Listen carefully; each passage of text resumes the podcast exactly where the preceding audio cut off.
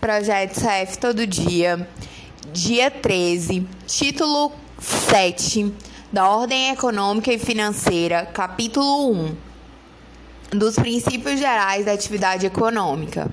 Artigo 170. A ordem econômica, fundada na valorização do trabalho humano e na livre iniciativa, tem por fim assegurar a todos existência digna, conforme os ditames da justiça social. 1. Um, observados os seguintes princípios: 1. Um, soberania nacional. 2. Propriedade privada. 3. Função social da propriedade.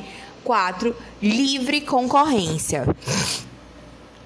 É importante que se diga que o STF considerou que são inconstitucionais leis municipais que proíbam o serviço de transporte de passageiros mediante aplicativo. Em outras palavras, a proibição ou restrição da atividade de transporte privado individual por motorista cadastrado em aplicativo é inconstitucional por violação aos princípios da livre iniciativa e da livre concorrência, consignados aqui no artigo 170, inciso 4, a livre concorrência, né? Esse, é, essa decisão foi na DPF 449 do Distrito Federal e teve repercussão geral no informativo 939. É, para o STF, essa, essa foi uma questão do CESP. Eu vou colocar aqui ipsis liter. Para o STF, em face da atual Constituição, para conciliar o fundamento da livre iniciativa e do princípio de livre concorrência com os da defesa do consumidor e da redução das desigualdades sociais, em conformidade com os ditames da justiça social, pode o Estado, via legislativa, regular a política de preço de bens e de serviços abusivo que é o poder econômico que visa ao aumento arbitrário dos lucros. Isso é o que estava disposto na DI 1319, que é o do ministro Moreira Alves, de 93. Também é, são princípios da ordem econômica. Um, soberania nacional. Dois, propriedade privada. Três, função social da propriedade. Quatro, livre concorrência. Cinco, defesa do consumidor. Seis, defesa do meio ambiente inclusive mediante tratamento diferenciado conforme impacto ambiental dos produtos e serviços e de seus processos de elaboração e prestação. É, redução das desigualdades regionais e sociais. Oito, busca do pleno emprego. Aí, 9. Tratamento favorecido para as empresas de pequeno porte constituídas sob as leis brasileiras e que tenham sua sede e administração no país. É importante é, é, destacar uma, uma coisa aqui, ó. O STF é, determinou no AR 884000 que eu vou ler o texto do julgado. Estabelecimento de norma para consignação em folha de pagamento de empregados pertencentes ao quadro de pessoal das empresas públicas e sociedade de economia mista do Distrito Federal. Exclusividade de concessão de empréstimo consignado pactuado entre determinada instituição financeira e o ente federado inconstitucionalidade declarada pelo Tribunal de Origem, violação dos princípios da livre concorrência e da livre escolha do consumidor. O acórdão do Tribunal de Origem não divergiu do entendimento que vem sendo firmado na Suprema Corte no sentido de que os contratos de exclusividade pactuados entre instituição financeira e ente federado violam os princípios da livre concorrência e da livre escolha do consumidor. Ou seja, o STF considera que não deve haver exclusividade entre instituição financeira, pacto entre instituição financeira e o ente federado, porque isso violaria a livre concorrência e a livre escolha do consumidor. E a defesa do consumidor é um princípio fundamental da ordem econômica, conforme o artigo 170, inciso 5 da CF, como a gente leu. É dever do Estado a tutela do consumidor, tanto administrativa, por meio de PROCONs, quanto judicialmente. Extrai-se tal dever da regra inscrita no artigo 5 inciso 22 da CF, além do, do, de, da consignação como princípio geral da atividade econômica no artigo 170, inciso 5 é, da defesa do consumidor. Então, seguindo o parágrafo único agora é, desse artigo. 171. É assegurado a todos o livre exercício de qualquer atividade econômica, independente de autorização de órgãos públicos, salvo nos casos previstos em lei.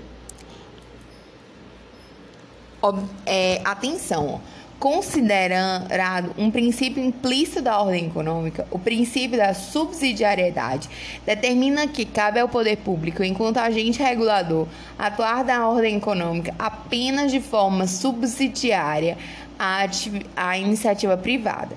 Assim, a intervenção somente será cabível em casos expressamente previstos na Constituição.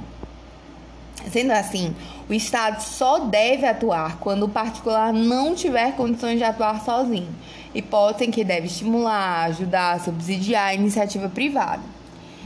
É, de um lado, há de, de respeito, a dever né, de respeito aos direitos individuais pelo reconhecimento que a iniciativa privada tem primazia sobre a iniciativa estatal em consonância com essa ideia, o Estado deve abster-se de atividades em que o particular tem condição de exercer por sua própria iniciativa e com seus próprios recursos. Em consequência, sob aspecto, o princípio implica uma limitação à intervenção estatal. Estava no livro da Di Pietro, página 79. Direito administrativo. Agora, o parágrafo único, né? A gente já leu que ele assegura a todos o livre exercício de qualquer atividade econômica, independente de autorização de órgãos públicos, salvo os casos previstos em lei. E a gente fez até a observação de que considera-se que está implícito aí o princípio da subsidiariedade da, do poder público. Agora, artigo 172.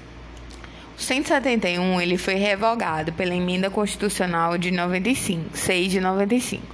172 dispõe assim: a lei disciplinará, com base no interesse nacional, os investimentos de capital estrangeiro, incentivará os reinvestimentos e regulará a remessa de lucros. Artigo 173. Ressalvados os casos previstos nessa Constituição, a exploração direta da atividade econômica pelo Estado só será permitida quando necessária aos imperativos de segurança nacional ou a relevante interesse coletivo, conforme definidos em lei. Parágrafo 1. Não, é, na verdade, só uma observaçãozinha. De acordo com o 173 caput, não há outras hipóteses de atuação direta do Estado na economia. Ou se faz por imperativo de segurança nacional ou por relevante interesse coletivo. Ele meio que limitou, né? Fechou aí. Parágrafo 1 a lei estabelecerá o estatuto jurídico da empresa pública e da sociedade de economia mista e de suas subsidiárias que explorem atividade econômica de produção, comercialização de bens ou de prestação de serviços. É, esse estatuto jurídico é, veio recentemente é a Lei 13.303, que é o Estatuto Jurídico das Empresas Públicas a Sociedade de Economia Mista e de suas subsidiárias. uh, inciso 1. Ele é dispondo sobre 1. Um, sua função social e suas e formas de fiscalização pelo Estado e pela sociedade.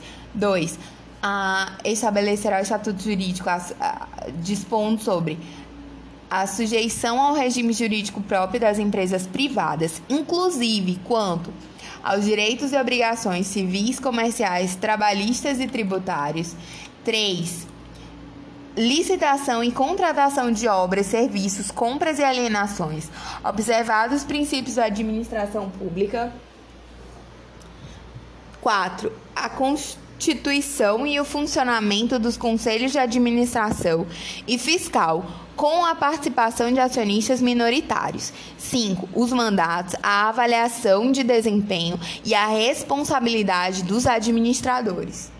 A Lei 13.303, né, que foi criada, e a Lei Estatuto Jurídico da Pessoa Jurídica das Empresas Públicas, esse estatuto jurídico, ele não.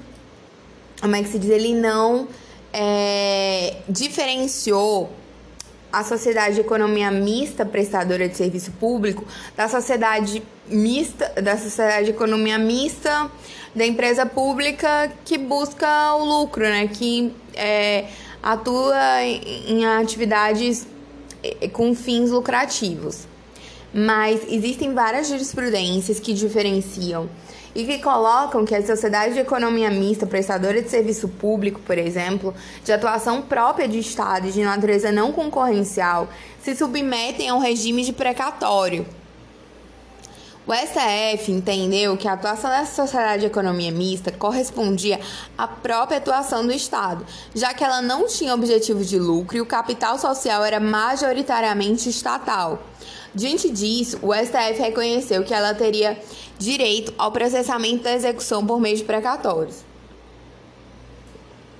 Agora vamos lá, parágrafo 2 do artigo 173.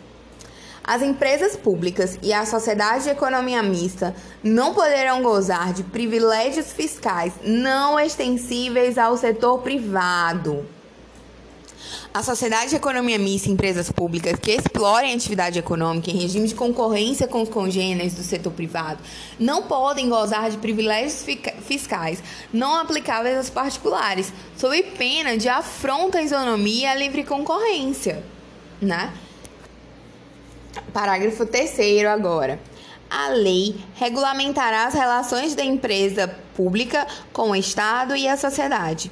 Parágrafo 4 a lei reprimirá o abuso do poder econômico que vise a dominação dos mercados, a eliminação da concorrência e ao aumento arbitrário dos lucros. O STF entende que o percentual de desconto obrigatório e linear nas vendas de determinados medicamentos ao poder público, chamado de coeficiente de adequação de preços, CAP, opera com o fator de ajuste de preços, permitindo assim que se chegue ao preço máximo de venda ao governo o que vai ao encontro da reprovação constitucional ao aumento arbitrário de lucros. A CF agrega preocupação social aos princípios gerais da atividade econômica, resultando em legítima atuação do Estado na promoção do acesso universal e igualitário à saúde, direito social, garantido pelo 196 da CF, cuja responsabilidade é partilhada pelo Estado e por toda a sociedade de fato, não existem privilégios, é, não é aceitável privilégios é, é, especiais ao poder público, mas sim existem é, é, prerrogativas, existem condições especiais quando se tange ao poder público para que ele possa realmente promover os seus fins, né? No caso, em questão desse julgado que a gente leu, que foi julgado pela primeira turma do STJ, no RMS 28487, relatoria do ministro Dias Toffoli, de 2013, ele é para que é, a promoção do acesso universal igualitário é o direito da saúde, um direito fundamental. Parágrafo 5 agora. A lei, sem prejuízo da responsabilidade individual dos dirigentes da pessoa jurídica, estabelecerá a responsabilidade desta, sujeitando-a a punições compatíveis com sua natureza, nos atos praticados contra a ordem econômica e financeira e contra a economia popular.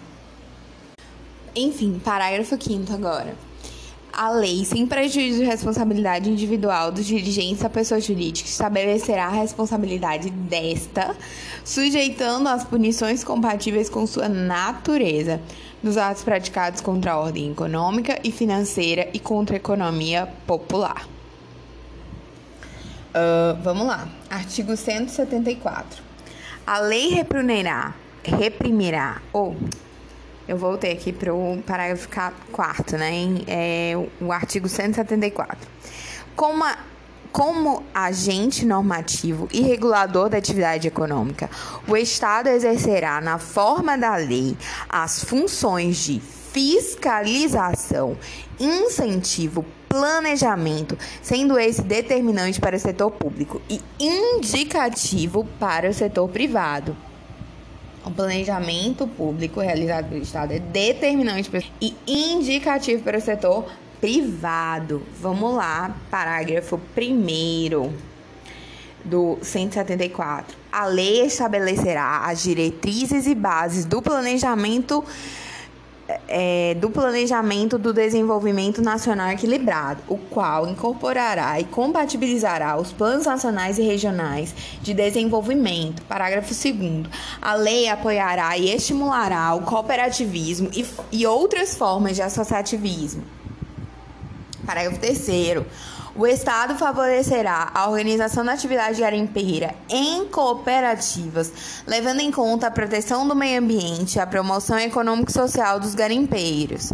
Parágrafo 4. As cooperativas a que se refere o parágrafo anterior terão prioridade na autorização ou concessão para pesquisa e lavra dos recursos e jazidas de minerais garimpáveis nas áreas onde estejam atuando e naquelas fixadas de acordo com o artigo 21, inciso 25, na forma da lei. Artigo 175 da Constituição. Incumbe ao poder público, na forma da lei, diretamente ou sob o regime de concessão ou permissão, através sempre através de licitação, a prestação de serviços públicos. Atenção, né? Não há exigência de licitação na autorização de serviços públicos. A exigência na concessão ou permissão. A doutrina ela é uníssona no sentido da inexigibilidade e as hipóteses de dispensa de licitação da 8666 são inaplicáveis às concessões de serviços públicos por uma interpretação literal do artigo 175, caput da CF. Parágrafo único. A lei disporá sobre 1. Um, regime das empresas concessionárias e permissionárias do serviço público. O caráter especial de seu contrato e de sua prorrogação, bem como as condições de caducidade, fiscalização e rescisão de concessão ou permissão. 2. Os direitos dos usuários. 3. Política tarifária. 4. A obrigação de manter o serviço adequado. Artigo 176 da Constituição. As jazidas em lavra ou não e demais recursos minerais e os potenciais de energia hidráulica constituem propriedade distinta da do solo para efeito de exploração ou aproveitamento e pertencem à União, garantida ao concessionário a propriedade do produto da lavra. Parágrafo 1. Não, só para relembrar, né? A lavra as jazidas em lavra ou não, demais recursos de minerais e os potenciais de energia hidráulica constituem propriedade distinta do solo para efeito de exploração, aproveitamento e pertencem garantida ao concessionário propriedade do produto da lavra. Gente, presta atenção. Artigo 1229 do Código Civil dispõe assim: a propriedade do solo e do espaço aéreo. A propriedade do solo abrange a do espaço aéreo e subsolo correspondentes em altura e profundidades úteis ao seu exercício, não podendo o proprietário opor-se a atividades que sejam realizadas por terceiro a uma altura ou profundidade tais que não tenham não tenha ele interesse legítimo em impedi-las. 1230.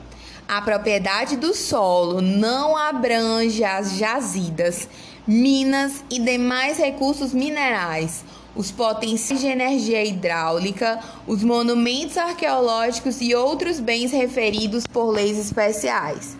Parágrafo único. O proprietário do solo tem direito de explorar os recursos minerais de emprego imediato na construção civil, desde que não submetidos à transformação industrial, obedecido o disposto em lei especial. Artigo 1231. A propriedade plena e exclusiva até prova em contrário. Artigo 1232. Os frutos e mais produtos da coisa pertencem, ainda quando separados, ao seu proprietário, salvo se, por preceito jurídico especial, couberem a outrem. Ou seja, esse, essas disposições do Código Civil estão de acordo com a com caput do artigo 173 da Constituição Federal, que separa a propriedade dos é, potenciais de energia do, da propriedade do solo, por exemplo, é, e eles é, garantem que pertence à União garantida ao concessionário a propriedade do produto da lavra, mas esses são é, bens que pertencem à União é uma propriedade distinta da propriedade do solo. Vejamos.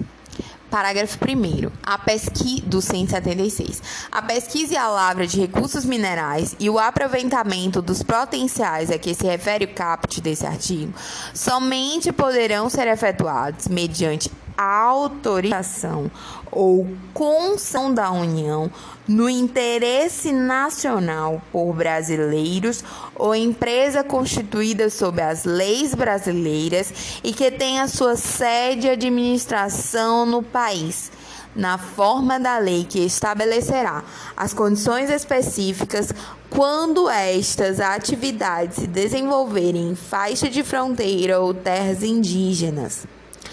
Parágrafo 2. É assegurada a participação do, ao proprietário do solo nos resultados da lavra, na forma e no valor que dispuser a lei. Ó, eu vou ler só um trecho do, da explicação do José dos Santos Carvalho Filho. No que tange às jazidas, é preciso partir do mandato contido no artigo 176 da CF Segundo esse dispositivo, as jazidas, em lavra ou não, constituem propriedade distinta do solo, para efeito de exploração e aproveitamento, e pertencem à União, sendo contudo assegurada ao concessionário a propriedade do produto da lavra. Emana daí que, no caso de desapropriação, não cabe indenização das jazidas existentes no subsolo do imóvel. Entretanto, se já tiver sido otorgada a autorização para a lavra, garantida será a indenização ao concessionário, vez que o título que formaliza o ato é passível de apreciação econômica, o que não ocorre com a lavra em si.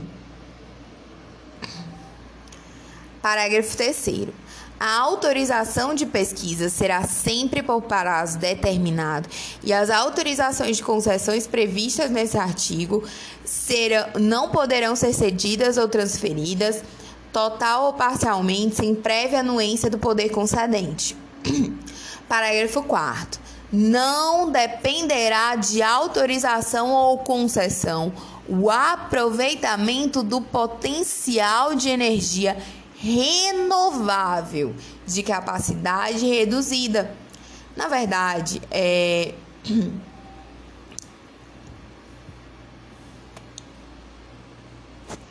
Aqui tá se dizendo, né, que uma hipótese de que não, não depende é, de aproveitamento de potencial de energia ou renovável, né? Um exemplo disso é a celebração de contrato administrativo é, para objeto cujo objeto seja a construção de uma usina eólica.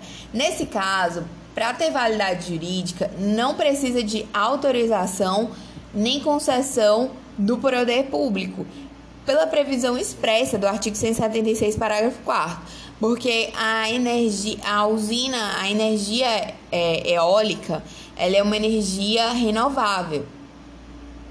Então, não precisa de autorização é, do poder público, nem concessão, porém, é, porque existe essa previsão no parágrafo 4 do 176.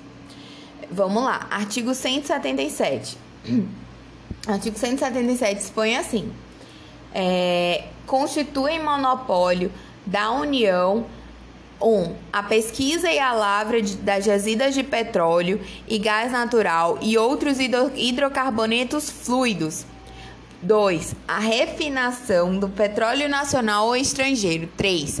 A importação e exportação dos produtos e derivados básicos resultantes das atividades previstas nos incisos anteriores.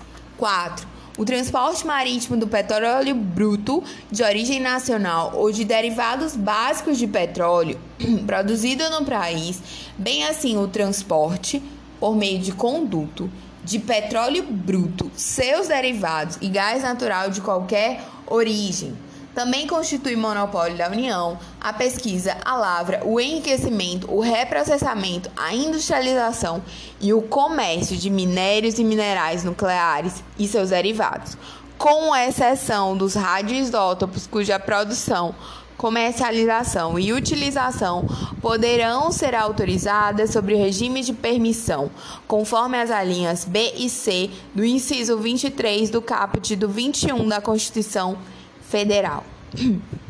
Parágrafo 1 do artigo 177. A União poderá contratar com empresas estatais ou privadas a realização das atividades previstas nos incisos 1 a 4 desse artigo, observadas as condições estabelecidas em lei.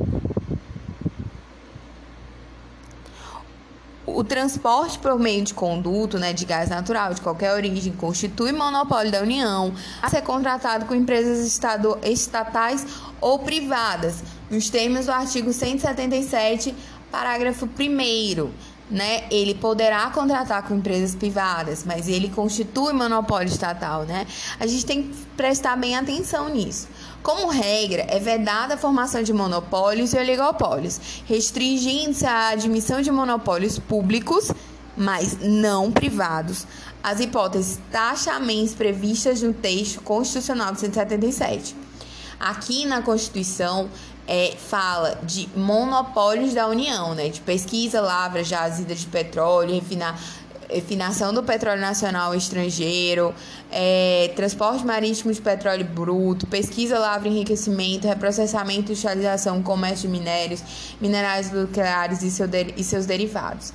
E, né, a gente não pode esquecer, né, que é monopólio da União, mas pode ser contratado com empresas estatais ou privadas.